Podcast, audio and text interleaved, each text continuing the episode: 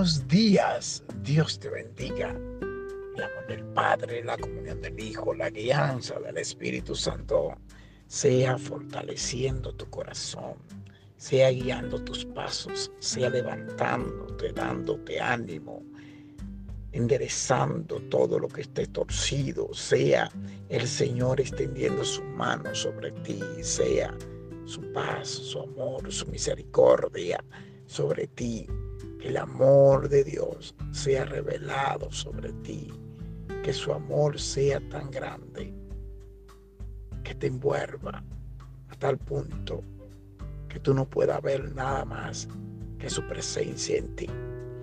Y la palabra por el consejo del día, hoy la vamos a estar leyendo en Hebreos 12, 12, 11, la palabra nos dice de la siguiente forma. Al presente, ninguna disciplina parece ser causa de gozo, sino de tristeza. Sin embargo, a los que han sido ejercitados por medio de ella, después le da fruto apacible de justicia. Aleluya. Bendito sea Bendita sea la palabra del Señor. Y mientras leí este versículo, me acordaba lo, lo fácil que es desalgonizar algo. Lo fácil que es hacer el reguero, como dice. Lo fácil que es mover las cosas y dejarla donde no la encontramos, fuera de orden. Pero lo difícil de todo eso es cuando tu madre o tu padre te dice, hay que limpiar el cuarto, hay que limpiar la casa, hay que ordenar tu cuarto. Asimismo es la disciplina de Dios. Al principio lo vemos como algo que no, podemos, que no vamos a poder, ejemplo, pasar la prueba. Pero no, si, Él está contigo, ¿quién es contra ti?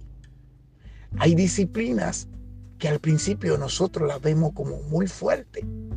La vemos como, como esta no la voy yo a contar. Esta yo no la voy a poder pasar. Pero Él nunca te ha dejado solo. Él nunca te ha desamparado. Él siempre ha estado ahí. Y déjame decirte en esta mañana que luego que nosotros pasamos la prueba, entonces podemos ver la recompensa. Podemos ver los frutos. Pero esos frutos solamente lo vamos a poder ver, evidenciar en nuestras vidas y en las vidas de los demás, es si permanecemos. Permanecemos en su palabra. Permanecemos bajo su cobertura permanecemos bajo sus alas, permanecemos en creer por fe que todo lo puedo en Cristo que me fortalece. Y cuando la palabra dice ejercitados, debemos de ejercitarnos cada día más en la oración, cada día más en la palabra, cada día más en la relación con el Padre, con el Hijo y rogándole al Padre que nos dé de su Espíritu Santo para nosotros poder discernir y apreciar lo hermoso, lo bello que es estar ejercitado. Cuando nos ejercitamos en la palabra, cuando meditamos en la palabra, cuando damos por gracia lo que por gracia ya hemos recibido, es ahí cuando vamos a ver los frutos. Es ahí cuando vamos a aplicar cuando la justicia se va a aplicar para con nosotros, para con aquellos que se levantan muchas veces en contra del propósito de Dios. Porque no es de ti, querido hermano, querida hermana, que me escuchas hoy. No, es el propósito de Dios en ti. Es el compromiso tuyo para dar lo que ya Dios te dijo que diera. Ahora, tú no puedes dar lo que tú no tienes. Pero si tú tienes para dar, no te quedes con lo que tú tienes, sino que también extienda la mano. para que podamos entonces ejercitarnos cada día en su gracia, en su misericordia, en su amor y dejarnos moldear por Él y sujetarnos a nuestras autoridades, algo muy importante.